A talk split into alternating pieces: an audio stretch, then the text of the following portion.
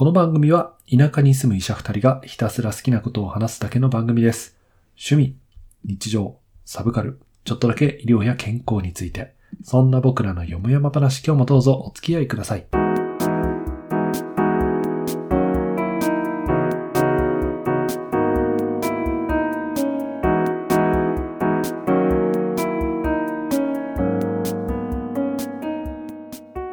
田舎ドクター1号のロンです。2号の監督です。今日も読み山なことを喋っていきたいと思います。ということで、えー、2013年4月の配信でございます。2013年って言った？え、23って言った、23って言った。?23 って言った？監督さん、寝てないからもう聴覚おかしくなってるよ、それ。いや、多分結構みんな2013って聞こえたと思うよ。おそうですか。2023年4月の配信ですね。時間、時間超過能力の使いテク。いやー時間跳躍能力者。っていうかね、3月もう一回いけるんじゃねとかって言っときながら、できなかったですね。すいませんでした、ほんと。大変でしたね。いやー、大変だったね。やっぱ年度末っていろいろあるね、ほんとね。うん。なんだっけ俺、論文書いてきたんだっけ？年度末。ああ、そうそうそう。その、ちょうど監督もそれで、もう、うんてん、時間てんやわんやになっちゃったんだよね。いやー、本当ですよ。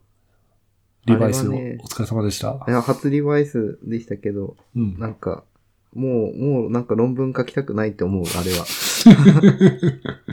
こうなんか自分の研究を知らない人にこう、ああだこうだ言われるあの、なんか辛さ。こう、これ、これはね、もう論文書いたことはある人あるあるだけど、論文書いてないとこう、いまいちピンとこないよね。こう、こう、なんかの、こう、雑誌とかに論文を載せるときって、僕の論文これで、いこう、載せてくださいって言って原稿出すんだよね。で、うんうん。こう、内容を編集委員みたいな人がチェックして、こう、うんダメです、なのか、一発で OK です、なのか、うんここを直したらもう一回考え直してもいいよっていうやつがあって、うんで、監督さんはその一番最後のやつだったんだよね。そう、ここを考え直したら、まあ載せてやらないでもないぞぐらいの感じできた。で、な、何箇所、ここをのす直したらが言われたんですか？20、一人が23項目。27か もうで、もう一人が6、7? じゃあもう一人が9かな。うん。なんかね、明らかに多分若い人だったのかな。多分慣れてないんだと思うんだよね。おーだからなんかすごいその、えっ、と、コメントも、うん。なんか、すごい、なんか、よく見るコメントじゃない感じ。ななんかちょっとこう、なんか、違和感のある、こう、うんうんうん、書き方？みたいな。こういう書き方ちょっと初めて見るな、みたいな感じのやつで。で、そう、27個も来て、うんなんか、うん、これは多いって、あの、指導教官にも言われた。うんこれは普通じゃないみたいな感じ。でね、その27個に対して1個ずつ、あの、喧嘩を売らずにね、こう下に下に、そうそうそうあの、コメントいただきありがとうございます。ありがとうございましたあのご、そのご指摘を踏まえて僕の論文こういう風に直させていただいたんでいかがでしょうかっていうお伺いを全部立てるっていうね。もうマジディスカッションと、あの、うんリゾルトとディスカッションは全部書き直しでしたね。うほぼほぼ書き直しというか、いや、もうでも、ほぼ指導教官の、あの、ご指導のもと、やりましたけど、そうなんだよねあれ。は、厳しかった。あのさ、これ、あへこむじゃん、なんか。うん。なんか自分はこういう論文をもう二度と書いてはいけないんじゃないかっていう気にめっちゃなるよね。そうそうそうこれさ、なんか、俺なんか別な、あの、ポッドキャスト聞いてて、なんかうん、しっくりきたのが、うんうん。あの日本人は批評と批判の、うんうん。なんていうか、グラデーションに慣れてないから、うんうん。批判、批評に対してもすごく、こう、身構えてしまうみたいなことを言ってて、で、論文って批判じゃないじゃん、批評じゃん。うんうんこう、貴さんの言ってることは納得いかん勝負じゃい！みたいなそういうことじゃなくて、うん。この論文科学的に考えると、こういうところがおかしいから、こう直した方がいいんじゃないですか？みたいなことなんだけど、多分、レビュアー、コメントくれる人が目の前に直接いて、しかも少しこう、仲のいい人とかだったら、ああ、うんなるほどそうだよなって思うし、いや、ん言ってくれてありがとうございますって気持ちになるんだけどさ、あの、帰ってきた文章からは、その温かなハートが全く読めず、批判なのか批評なのか分からずしょぼんとする。なんじゃないのかなって俺思ったんだよね。いや、多分ね、それはね、そのう、ん。うんと、まあ、事実と感情が分離できてないとかってよく言うじゃない。うんうん。でもそもそも日本人はハイコンテクストの文化だから、その空気を読む文化だから、うんうんうんそもそも、なんていうの？批判と批評の区別がつかないのは当然だと俺は思うの。うん。ああ、なるほどね。その区別をうちらはその空気で読むから、うんうんうんで、文章で来るとそれが空気がないから、うん。うん、あの、すべてこう、京都弁のように聞こえてしまうわけ、なんか。えらい文字数の多い論文でんな、みたいな。なんかもっと少なく書いてもよかったでしょうに、みたいな。なんかそんな感じに聞こえるんだけど。まあ、それはまあ、大的層な論文ですこと。と、みたいなやつに聞こえるんよ。そう、なるほど、なるほど。非常に、非常にわかる。なんかそれはね、なんか構造上もうしょうがないんじゃないかな。なんかそう、うんその、英語で、俺英文で出したんだけど、うんなんか英語の検索の話で指導教官とも喋ってたんだけど、その、英語にはほぼ謙譲語っていうのが存在しないんだってあ。あ、そうだね。うん。うん。だから、その、そもそも日本人は、なんか、その、謙譲語とかヘリクだったりとかを、その、空気で嫌味か嫌味じゃないかで分離できるけど、うんの、英語はそういうのがないから、その空気読むとかがないから、その、謙譲語みたいなのをやった瞬間嫌味に全てなるみたいな。ああ。ああ、いいよいいよ。まあ、俺はこんなこ仕事ぐらい余裕だからな、はっは、みたいな。感じで、うわ、のことを言うと、あの、なんか、てめえこんな仕事振り上がって、畜生みたいな意味にしかならないみたいアメリカンジョークになるんだ、全部。そう、全部アメリカンジョークになる。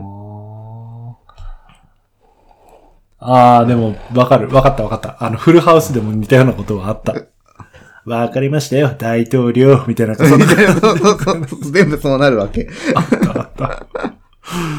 なるいいんだよ。ほどね。日本人は批判と批評がわからないっていう、なんか変な人、変な人種だけど、だからまあメリットもあるっていうね。うんうんうんうん。うん。まあそういう科学的な論文を書くっていう意味で、日本語向いてない説はあるよね。なんかね。全然向いてないと思う、多分。そうそうそう。向いてないと思う。でも直近さ、それでもその日本語が向いてると言われてるのが AI なんですよ、実は。おー、来たね。来たね、本題。いきなりぶっ込んでくるけど。そう。今日ね、監督さん AI のこと喋りたいって言ってたもんね。もうしょうがない AI すごい。めっでもいや、すごいね、AI ね、本当ね。え、もう言っちゃっていいの？なんか。あ、いいよいいよ。ほえ、日本語が向いてるっていうのはどういうこと？なんかその、いや、なんかこの話するとちょっと飛ぶんだけど、その、今までその英語とかの、うーんと文脈って結構その事実とかをしっかり分離して、うん例えば何、か、うーんとアウトプットするときは大体構造化して言語化して、うん、で、なんか、うんと、アウトプットをするっていうか、なんていうのかな、ん職人技とかってあんまないじゃん、アメリカとか。マニュアル社会じゃない。大体全部仕事とかをマニュアルに落とし込んで、それを誰でもできるようにするみたいなうん、社会だから、うん。なんかまあ昨今、その、今までのプログラミング系の話はすごい得意だったんじゃないかっていう話をしてる人がいたのね。うんうんうんう。ん。なんか、ブログで。で、うん。一方日本人はなんかそういうのが超苦手で、なんか、うん。この厚さ、もう触っただけで、この厚みは0.1ミリ違うとかっていう世界で、ずっと更新、あんま言語化しない職人技みたいな、あの、ところが光ってた人たちうん。っていう風にその人は解釈してて、で、なんか AI って、なんか今までのプログラミングみたいな感じで、言、あの、なんていうのかな、頼み事をするんじゃなくて、もっとこう、空気読んでくれるから、うん。なんかもっとこう、日本人っぽいその空気を読んでね、みたいなのが伝わっちゃう、そのプログラミング言語だから、なんか今までのそういう、うーんと、なんていうのかな、全部構造化して、もう決められたことを決められたようにやるっていう世界以上のものが、その日本語のプログラミングからなんか出てきちゃうんじゃないかみたいな、なんか期待があるっていう。そういう話があるんだけど、でもその前にまず AI が今どんなことができて、あの、どんなすご、素晴らしい存在かを多分喋らないと、まずこの話に繋がらないということに今気づいてしまう。うん、おっしゃる通りですね。えーと、っていうことで、えーと、そもそも AI 皆さんどんなもんなんすかね？使ってらっしゃるのね。え、どうなんだろうね。まあ結構騒ぎにはなってるなっていう人もいれば、実際触ったことあるよっていう人もいれば、仕事でバリバリ使ってるよっていう人もいるし、バリバリの人ってまだ少ないんじゃない？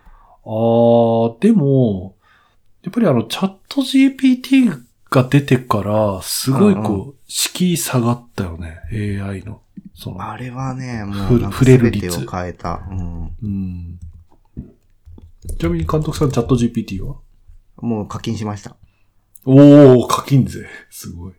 なんかね、そ俺の、ちょっと、うん、あ、まだ、え、ローマ課金してないんでしょ？俺は無料で使ってる。無料で使ってる。3.5でしょ？3.5ですね、そうですね。3.5だよな。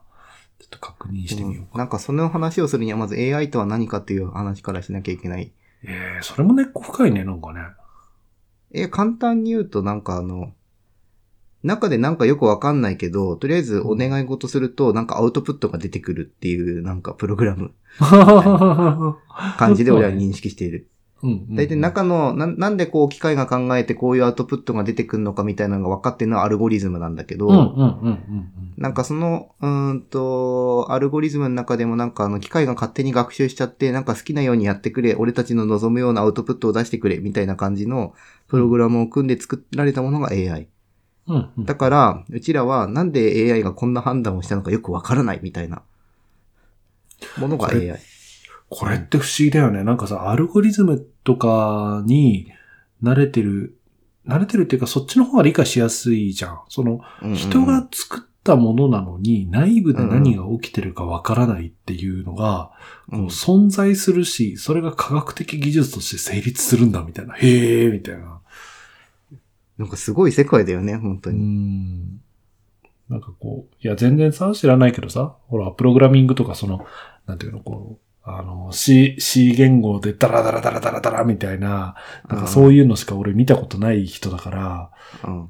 あんああいう世界の中で自由にこう、学習して新しい答えを作り出すっていうのがどうなったらできるんだろうみたいな、未だによくわかんないね。なんか俺もわかんない。でもなんかそこら辺がさ、なんか実感として感じられたのはやっぱあの、囲碁とかさ、将棋？将棋だよね、うん特になんかの、なんかよくニコ動とかで実況とかやってるけど、うん。なんか今は AI の一手みたいなのが次 予測ってとか出てきて、うん、で、その手に対してこう、プロの人たちがこう、首をひねるけど、うん。あの、藤井聡太さんとかがそれと同じ手を打ってさらにこう、パオド読めかすみたいな、なんか今そういう世界観じゃない。なんていうの、うん。プロのその将棋の棋士さんたちも AI の一手は理解できないけど、うん、なんかそれを打ったことでなんかすごい、なんか今までなかった展開が出てきてしまうみたいな。うんうんだから AI で何を考えてるかがわからない。でも今それをベースにして学んできた藤井聡太さんがなんかもうわけのわからない無双を今、あの展開しているね。あれ、王将戦取ったんだっけ？あの、羽生さんに勝ったんだよね。ねえ、すごいよな新しい時代をこう、切り開いてる感じだよね。なんだっけ、あの、将棋のラノベの、将棋のラノベでさ、うん。あるんだけど、あのー最初その将棋の、あ、竜王のお仕事っていうラノベがあって、ああ、あったね、あったね。うん、うん。そう、それの設定も結構ぶっ飛んでるって最初話題だったんで、なんか中学生だかが、なんか竜王取っちゃってみたいな話だったんだけど、うんうんうんなんかその平然とそれを上を行く藤井聡太さんみたいな、そうね。その、その設定はね、編集に断られるやつなんよ、みたいな。現実感がありません、みたいなのを平気で言う藤井聡太さん、そして大谷翔平みたいな。ああ、大谷、大谷翔平もそうだね、そうだね。うん、メジャー？みたいな。そうなんだよなそう。AI、なんかこう、すげえことになってんぞみたいなことはあったけど、実際そのなんていうか、俺たちの身近に AI がいるっていうところって、本当に去年まであんまりなかったような気がするんだよね。なかった、なかった。ね、まあ、その将棋とか囲碁とか、うんうんうん何らかの領域において、あ、AI ってすごいなみたいなのはあったけど、生活に影響するレベルにはなかったと思うが、うんうん。チャット GPT の登場によって、なんか俺らの生活まで影響すんじゃないみたいなのが、かなりこう、なんていうか、変わっ、リアルに明らかになった、リアルになった感じ。本当なんか、あの、ディストピアもの、近づいたぞ、みたいな、なんかこう、う背筋の嫌な感じみたいなね。現実感を持ってディストピアものが読めるぞっていう。そうそうそうそうそう これは、あれかななんか将来予測の論文かなみたいなノリで、ディスあの、SF が読める、読めるって。なるよね。なんか、去年のね、10月だもんね。うんチャット GPT あ、10月か。10月か。そう、10月出た時は全然ピンときてなくって、そっから半年、半年でもう、めちゃめちゃなんかツイ SNS とか見てると当たり前に使ってる人増えた感じするね。で、その、2、3週間前かな？そのチャット GPT の4.0ってのが出たのよ。うんうんあ、GPT-4 か。GPT-4 が使えるようになったんだよね、有料で。うん。もうそっからもうさらにこう加速している感じ。うんうん毎日誰かが新しい使い方を考え、毎日誰かが新しいアプリを作り、毎日誰かがなんかあの、あの新しい考えを示し、みたいな、っうん。ていう感じ。でね、なんかチャット GPT の説明をしてないんだけど、チャット GPT は、その、さっきまで将棋とか囲碁とかで、うんアウトプットを、なんかよくわかんないアウトプットを出すっていうのを言ってたんだけど、チャット GPT はなんか日本語とか英語とかで喋りかけると勝手にそれに反応して答えを返してくれるっていう AI なんです。うん。なんで今までは、なんだろう、将棋のこととか囲碁のことを知らないと、なんか AI となんか会話っつうか対話ができなかったけど、AI 自体が、あの、言語に対応してくれたおかげで、あの、うちらがちゃんと AI さんと会話ができるようになってしまったという、なんか恐ろしい、あの、展開が出ちゃったんですね。うん。なんであの、おはようございますというか、なんだろうな、なんか、なんでもいいんだけど、本当に今日こんなことがあったよって言ったらなんとなくそれに返して答えっぽいことを返してくれるし、なんか、あの、今日のラジオ、ラジオのなんかネタ何がいいと思うって言うとなんか5個ぐらいなんかネタを考えてくれるとか、なんかそういう不思議な、あの、ことができるようになってしまったのが去年の10月ぐらいから。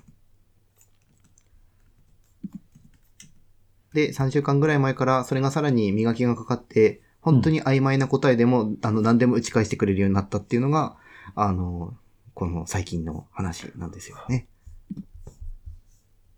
チャット GPT のリンクは概要欄に貼り付けておくとして、いや、本当にね、その、俺3、4.0使ってないけど、3.5だけでもすごいこう、便、便利っていうか、なんか自分が、ああ、こういうのね、なんか時間取られんのよね、みたいなのをベベベって全部やってくれる感じはあるよね。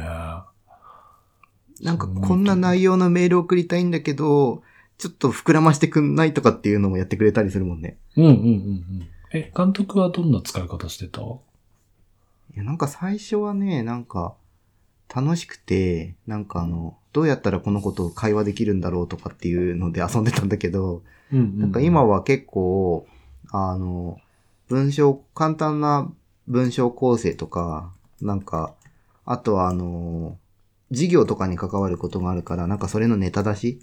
うんうんうん。例えば、なんか、うんと、ある地域を想定して、なんかそこにこういう条件の病院があって、なんかそこで、えっ、と、こういう登場人物をなんか適当にあの配置して、で、そこに起こり得そうななんか課題を挙げてくださいとかっていうと、列挙してくれたりするから、うんで、それを挙げてもらって、じゃあそれに対して対応を考えてみてとかっていうと、それを考えてもらって、で、それに対してこう一個一個突っ込んでいくと、なんかそこそこいいアイデアが出てきてしまうっていう。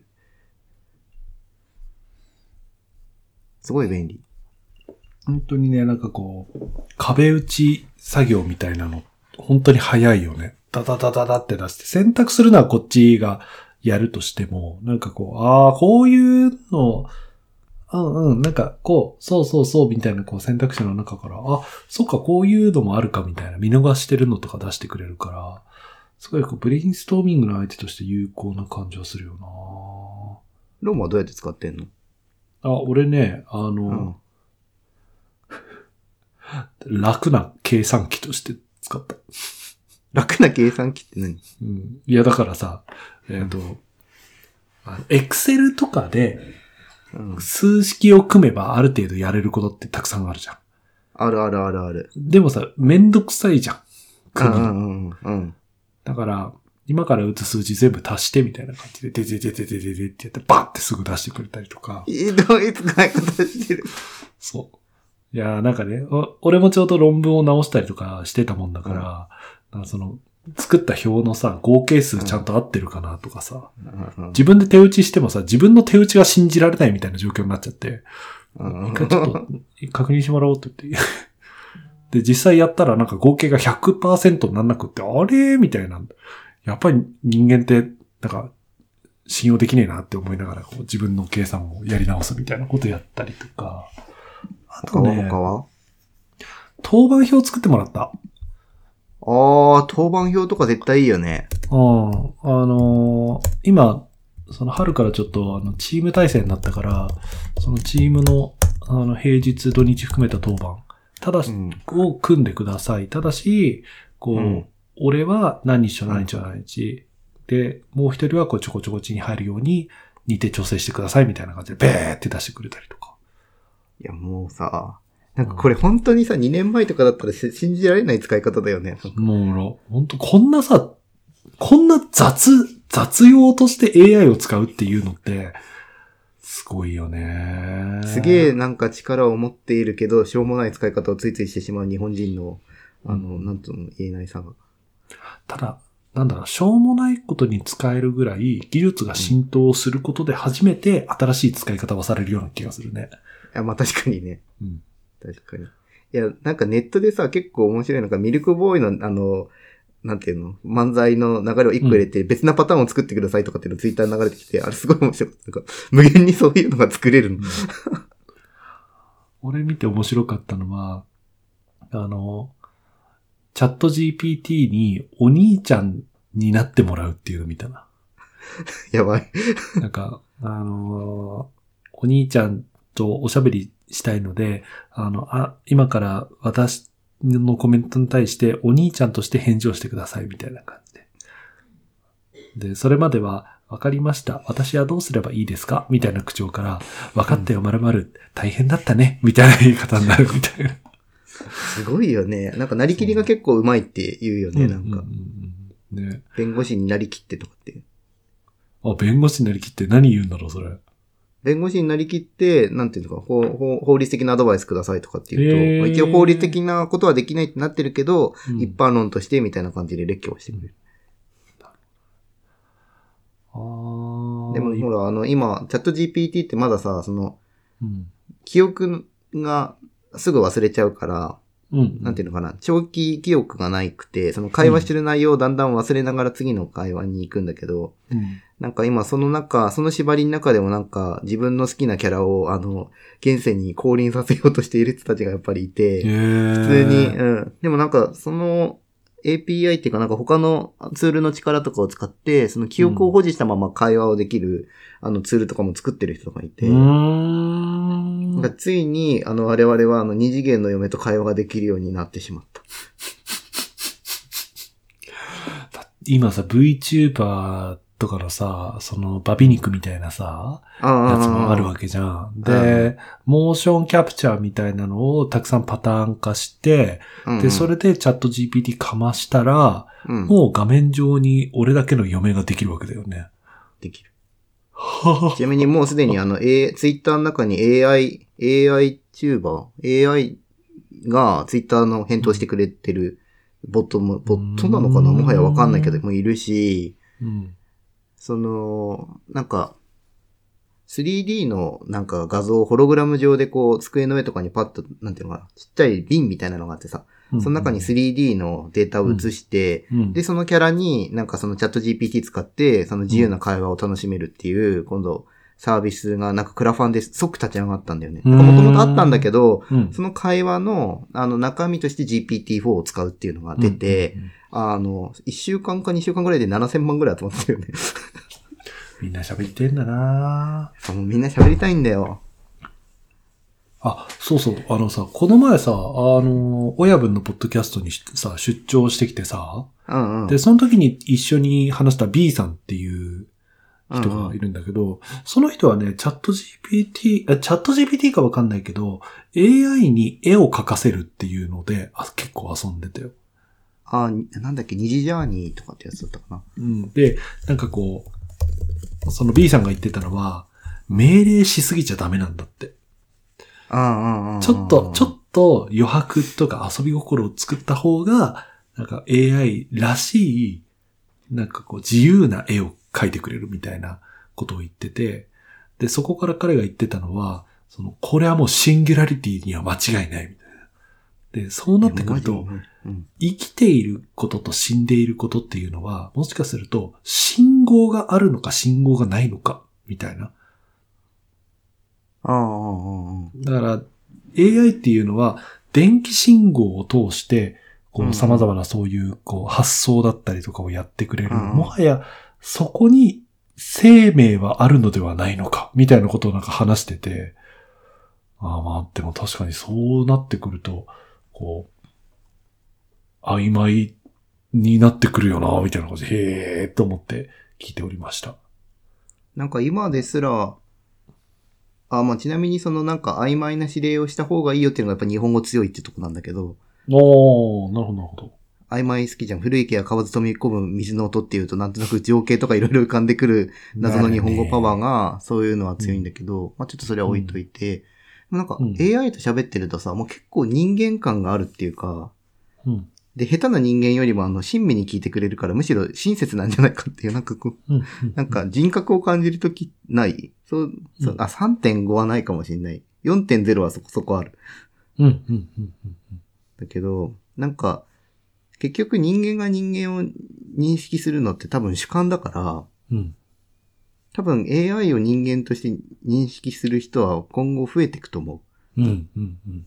なんか実際にそれで自殺しちゃった人がいたりするんだよね。AI との対話で。ええそうなの？そう。えどういうそれは本当のニュースかわかんないけど、海外のちょっと古い AI のチャットボットって喋ってて、なんか、あの、ちょっとなんかね、ダウンしてる時にちょっと AI と喋ってて、で、うんなんかこう自分が、対話の中で自分は死ぬしかないみたいな感じになっちゃったらしくて、そのままっていう、なんかね、もう SF なんだよ、本当に。に SF みたいなことが本当に起きてて、うん。なんか、まあ、すごい世界だなと思って。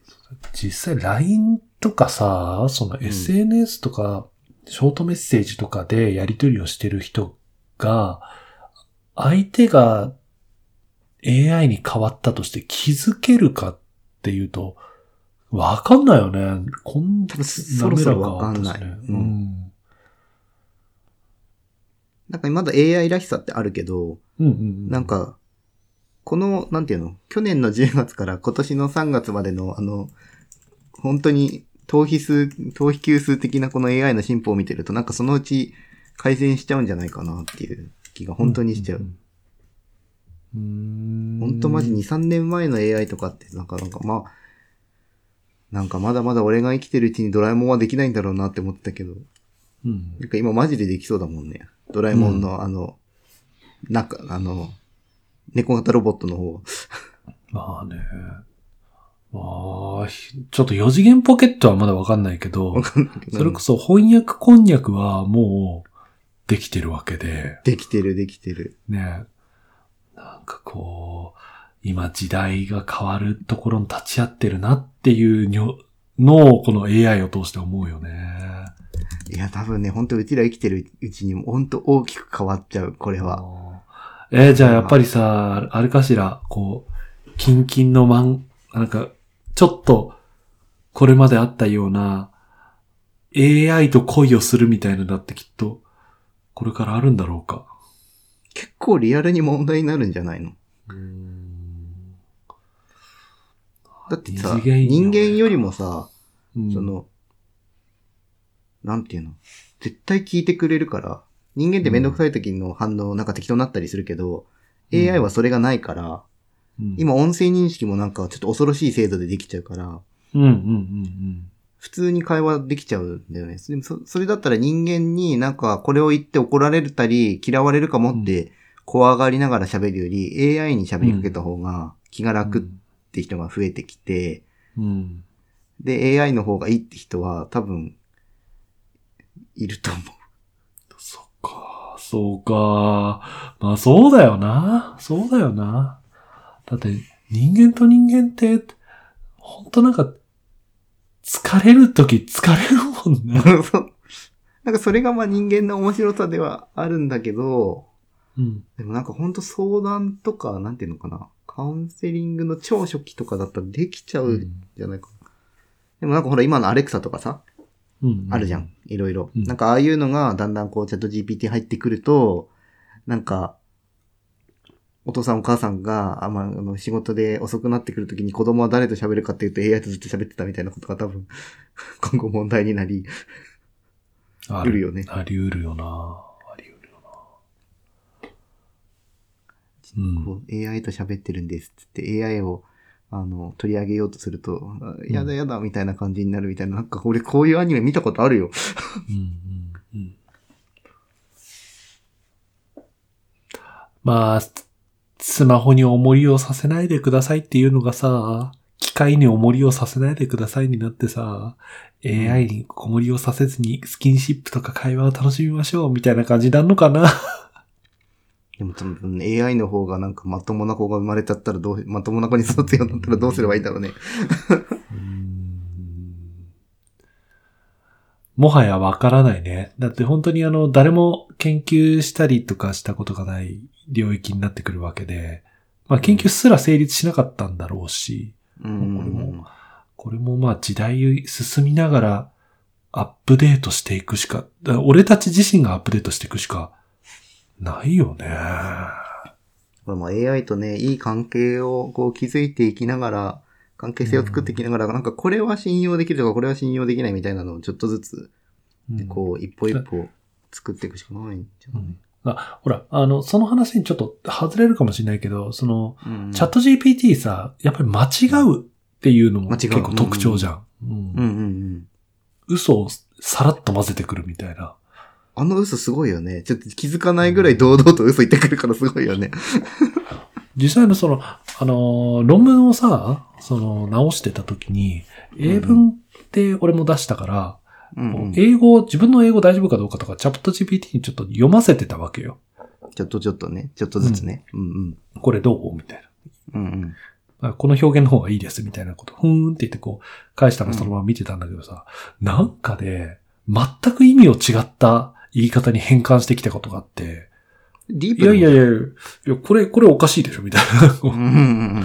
みたいなとかで、やっぱり使う側のリテラシーっていうのはめちゃめちゃ求められてるんだとは思うんだよね。今の時点でも。で、これが精度が上がっていくとしてもだ。世の中に溢れてる情報そのものに、こう正しいとか間違ってるとか、今いろんなグラデーションがある以上、100%間違いない AI って絶対生まれないわけじゃない？ね。だから、やっぱりこう、どう付き合っていくかとか、どういうリテラシーを持って触るかっていうのを、ますますその、心臓動いてる側が考えなきゃいけないんだなっていうのは、今思うよね。でも多分ね、なんか使うとかって感じじゃなくなってくると思うんだよね。もう突き詰めちゃうと。人間関係と同じ感じで、いや本当たり前のようにこう、当たり前のようにこう、吸収する文化なのかえ、ななんかソニーのこの方の AI は結構俺と相性いいけど、なんかどうもパナソニックはダメなんだよね、みたいな感じ。ああ、なるほどね。なんか音楽性が違うう。みたいな。うんうんうんうんうんうん。その文脈はあり得るかもね。っていうのも、その今のチャット GPT って、その、うん。なんていうのかな、膨大な言語データかの中から、うん次にこういう単語が来そうだなっていうのを確率として出してるだけだから、別に頭使ってその考えてるわけじゃないんだよね。だから本当に、によくありそうな、なんか言葉を並べていったら、日本に、人間と意思疎通のような、なんていうか、意味が通る言葉ができちゃいましたっていうのがチャット GPT なんだけど、うんうんまあ実は人間もね、そんな感じで適当に言葉作ってるんだけど、うん。あの、まあね、まあまあね。まあそうそうそう、そうなんだけど、まあその、チャット GPT のその知能とか知性っていうものをもし求めるとすると、まあその正確な情報とかを求めるようにすれば、その正確な情報だけでチャット GPT を作ると、ある程度その特化型のものはできちゃうから、うん例えば、ある程度その可能性が、正解の可能性が高いものができるんだけど、まあどうしてもその、あのー間違わないっていうのは多分理論上無理なんだよね、それって。うん。うん。なかなかそれこそそこら辺も、なんか人間だってそうじゃん。なんか、こいつはすごい、なんか優秀なやつだけど、まあ人間だからちょっとは間違うよね、みたいな、なんか100%の人とかっていないじゃない。うんだ。から AI もそんな感じで多分付き合うんじゃないなんかこいつが言ってるから信じるみたいな、なんか、感じ。でもなんかどっかで、まあもしかしたらちょっと違ってるかもな、みたいな感じで、こう、付き合っていくみたいな。うん。うん。うん。でも結構相談する人ってさ、合ってるかどうかってあんま気にしてない時あるから。うん。うん。あ、いやさ、それは今、だからね、なんていうか、あもっとさらに浸透していくと、やっぱりこう、付き合い方ももっとバラエティが飛んできて、AI の言うなら間違いないよねっていう層だって絶対出てくると思うんだよね。だってそれ今だって多分同じで、なんか、医者が絶対正しいわけじゃないけど、うん。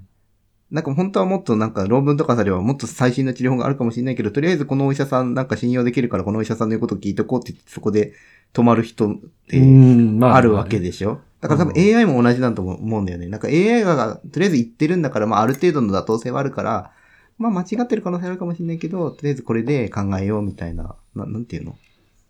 なんか人間となんかそういう、なんていうのかな。人間関係とすごい似ているような感じになる気がするんだよ、俺そういうとうん、ころ。なるほどね。なるほど、なるほど。それはあるかもしれないね。いやー、本当になんか世界が変わっちゃうんだなしみじみとだけど。いやーなんか多分1年2年後ぐらいはもうもっと変わってる気がうん、する。うん、うん、オープン AI っていう会社がね、作ってるんだけど、うん。うん。2日前か3日前かな、日本にその社長が来て、社長とおなんかて、あれ？そうそうそう。政治家と話しててか総理大臣と話して帰ってて、なかなかないよ。ないよね。なかなかない日本、日本の政府はこんなにこう、ふ、ふっかるなのなかなかないような気もするしな。いないなでも AI うまく入ったら、日本ってどうしてもその IT 企業のあの盛り上がりのところでうまく転んじゃって、うん、そこのところうまくいってなかったけど、なんか AI がうまく使えるようになったらそこを飛び越えてなんか発展する可能性はあるからすげえありだと思ううし、ん。あとさ、うん。雑務が減る。めっちゃ減ると思う。明確にうん雑務が減る。それ減ってくれるとね、大変助かる。当番表を作ったりだとか、なんかこう、あのーちょっとさ、その、なんだっけ、Google のあの簡単なプログラミング、えーっと、Google のプログラミングなんかあるよね、こ Python? う、じゃなくて。ガス、GAS か。えーっと、へえ、あ、知らない。あとなんか Google のそのドキュメントとか、チャットとか、みたいなのを、あ、チャットじゃなくて、あの、フォームとか、なんかそういうのを、こう、プロ、Google の画面語上語言語ってやつ？うん ?GitHub? あ、違うな。っていう、GitHub 語だよね。俺は知らん、そこらへん。ちょっと待ってね。Google Apple、あ Google、Google Apps Script へやえ。うんうんっていうのとかがあったりして、なんかこう、すでにこう、業務を Google のリソースを使ってあ、これか。こううん簡便化しようみたいなのはもうあったわけよ。ただこれプログラミング言語をうん介するから、ああ、うんプログラミング言語なあ、いよいよ勉強しないとダメかなとかもっちゃもちゃ思ってたわけよね。わかるよ、そそれ。そしたらこれをチャット GPT がそういうの関係、勉強しなくても、打ち込んだら作ってくれるようになっちゃったもんだから、もう超助かるよね、それはね。俺ね、まだね、それちゃんと動いたの作れてないんだけど、でもコード書いてくれるよね、めっちゃ。あの、Excel の VBA でさ、なんか、うん。Excel のプログラミングでちょっとやってみようと思ってやったんだけど、まだうまくいってなくて。でもなんか、それらしきものは動いた。あ、いやいや、あの、今言ったのは、そのプログラミング言語を作ってくれるっていうのではなくて、その、うんププログラミング言語を介して当番表示自動で作ってくれるとか、なんかそういうのが、そういうこと。うんそうそう、Google Apple Script の力なわけよ。それをチャット GPT は言語返さずに命令したら、OK ってやってくれるっていうそうそうそうそうそう。とかがね、こう、俺の雑務をいかにチャット GPT に代替できるかっていうのが今の俺の関心事だね。いやー、なんかね、どこまでできるのかこう謎なくらいできるよね。そうなんだよな俺の雑務、俺の雑務。LINE にロンチャットを作ってさ、こう自動で返信してくれるとかさ、なんかそういうのがいいのかなだってもうあるでしょ、それ。え、LINE のさ、こううん。俺の高尚な考えをさ、すべてこう見抜いてくれるかわかんないじゃん。あー、論、論に、あの、思考を合わせてね。うんあ論の文章データが大量にあればいけるよ。ごめん、ごめん。今今の、今のは、お前に高尚な考えなんかないだろう、おいおい、みたいなそういう突っ込み待ちだったんだけど、なんかそういう、あれじゃなかった？ごめん。いや、だってできちゃうからさ。できちゃうんだな できちゃうからさ、ネタじじゃなくて本当にやるのかと。やべえな落合さんっているじゃん。落合陽一さんああ、有名なな？うん有名な。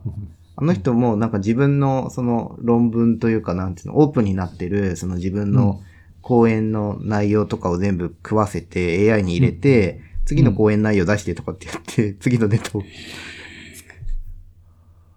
あ、スライドとかも作れるんだっけ？スライドの、そのままでは出てこないけど、うんあの、まあ、スライドの例えば、なんていうのかな、うーんと、流れとかは作ってくれるし、今あの、マイクロソフトと今提携してるから、そのうち、うん。マイクロソフトのオフィスが AI とその、連携しだすと、すごいことにおそらく。アップル頑張れ。アップルはね、どうなんだろうね。わからないね。うんそこはダメかもしらんな。もしかしたらアップル置いてかれるかもしらんな。えー、ロンはごめん、さっき何を言いかけたの？あ？あなんか言いかけようとしなかった。あ、全然、そんな。いや、なんか、まあ、あ、ごめん、ちょっとそんな大したことは言ってない。あーうん。なんかね、こう、ともかく、監督、あ、思い出した。監督がさ、代替してもらえそうな業、業務とかって何あるっていうのを聞いてみたかったんだよね。なんか俺、その、企画とかを考えることは多いんだけど、あの、最初のあの、下書き書くのが一番時間かかる人なんだよね。書き出しうんうん。だからあれをもうアウトプットしてくれると、すっげえ楽。あー企画書の原案。うん。で企画書の原案をさ、アウトプットするためにはさ、あそのどんな企画をやりたいかみたいなインプットしなきゃいけないよね。ある程度、うん、背景とか入れてやめて、それをもう事前にこう、ジャーっと作ってやるってこと？やる感じ、そう。それもジャーって書いたらもう書けてんじゃないの？違うの？なんかあれをなんか肉付けして論理的にこう流れるようにしてとかっていう、あの、なんて、作業が俺は嫌いなの。ああ、なるほど。こう、イメージの、こうん。う、散らばってる状況を整えるのが嫌だっていうことね。他人に分かるようにあの説明する作業がすごいストレスかかるから、うーんなんかその流れだけでも組んでくると、こう言うと人に伝わりやすいのかみたいな感じで。ああ、なるほど。それはいいかもね。だから多分、なんか今までもね、あの、なんていうの、こう、こう、なんか診療所のなんかお医者さんって結構広報とか書いたりするんだけど、あれ結構めんどくさいなと思ってたんだけど、うんうんなんとなくこんなことが嫌いってやって、チャット GPT に投げて、で、うん出てきて、ちょっとキャッチボールすると、なんとなくそれっぽいものができるから、うーん。なんか今回は結局、あの、半分ぐらい書いちゃって、あとは構成をお願いした感じになったんだけど、うんうんうん。でも、楽だよね。やっぱ早くなった、そういうのは。ああ、じゃあ俺今度あれだななんか、なんかあの、記事書いてくださいみたいな依頼とかたまに来るから、それちょっと、うんうん。チャット GPT にちょっとかませてみて、何出るかとかすると楽になるかななんか目次とかね、なんかそういうのを出してもらったりするだけでも全然楽だかうんうん。そら、れお編集もろいね。に、編集になってもらって、こういうテーマで、私はこういう立場で、えっ、と、うん。今度何ページの記事を書くんですけど、うん。あの、その目次を、あまあ、編集の立場から、あの、ステップバイステップなんか一歩ずつ作ってくださいとかっていうのをやるとなんか精度が上がったりするんだけど、んなんかそういう魔法を、あとなんか、丁寧語の方があのチャット GPT の精度が上がるとかっていうなんかいろんな魔法があるんだけど、うんうんうんうん。で、まあそれを投げるともう出してくれる。うんこれはいいですね。これはいいですね。うんうんうんえー、ちょっとやってみる今度。な、何生まれたか今度見せてみる、見せるよか。なんかね、著作権っていうかなんかあの、本当は、あの、まだその、あれだけど、論文とかの査読者とかにもなってくれるし、うんうんなんかもうちょっとこう、セキュリティ高いのできたら、そういうのもできるし、うん。こういう論文か書いたんだけど、査読して、みたいな感じでやると、うんあの、レビュアー1と2からなんか勝手にこう、出てくるみたいなのも、多分できるいい。えー、いいね、いいね。面白いですね。えー、これを聞いてる皆さんは、なんか、いい使い方してますかね？よければ、なんか皆さんがこんな使い方したよとか教えていただければ、ありがたいですね。ね。でさ、監督さんさ、ちょっと話がそれちゃうんだけどさ、はい。久々にピーイングが来てるからちょっとさ、返していい？ほいほいほい。そう。しかもね、ちょっと医学っぽい話だからね。え？行くよ。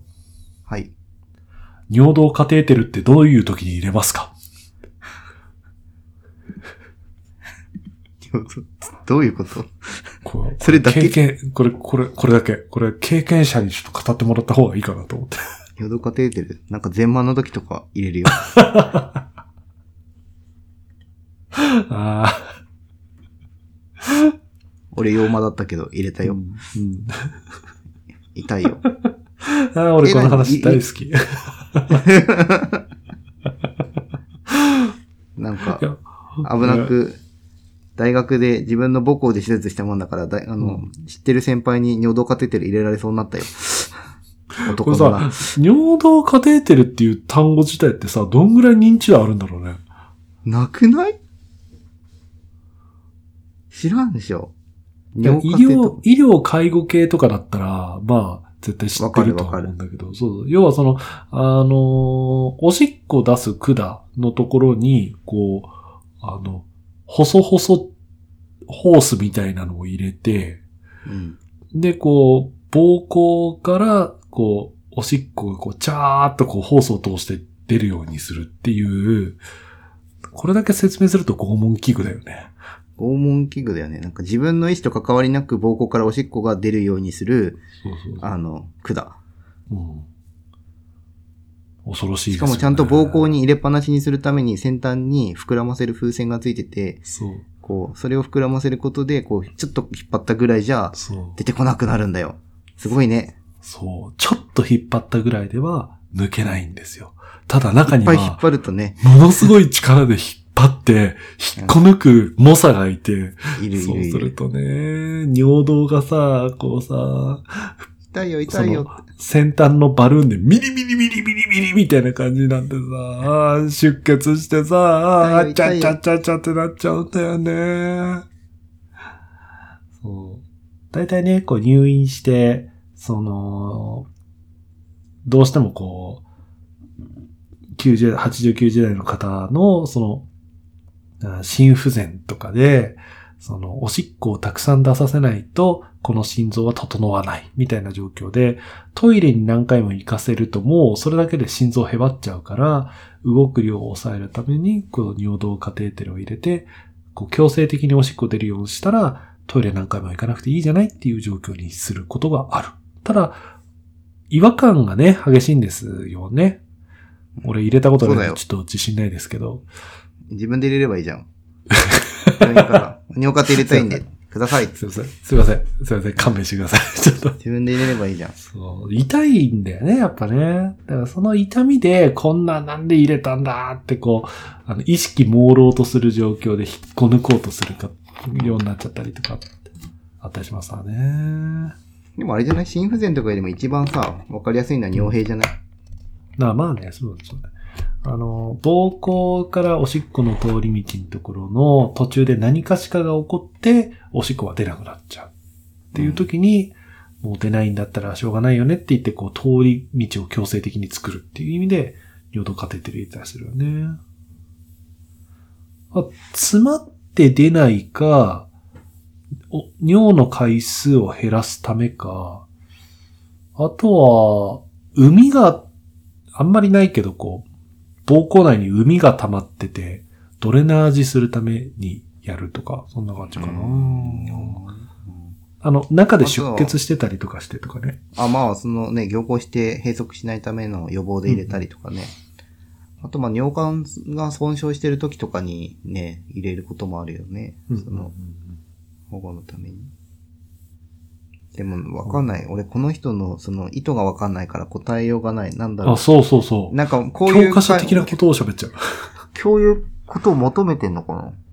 わかんない。でも少なくともさ、ほら、監督がさ、その、盲腸の手術するときに尿道カテーテルを入れた話って、したっけ？まだしてなかったっけ稲毒でしてなかったような気するんだけどね。でも、だって普通じゃん、それ別に。何のネタもでもないでしょ。うん。そうただすごい痛かったよ。そうそうそうそうそう。安易に入れるんじゃないよって。痛いんだから。でもね、や、でもね、俺ね、好きなんだよね、この話を。好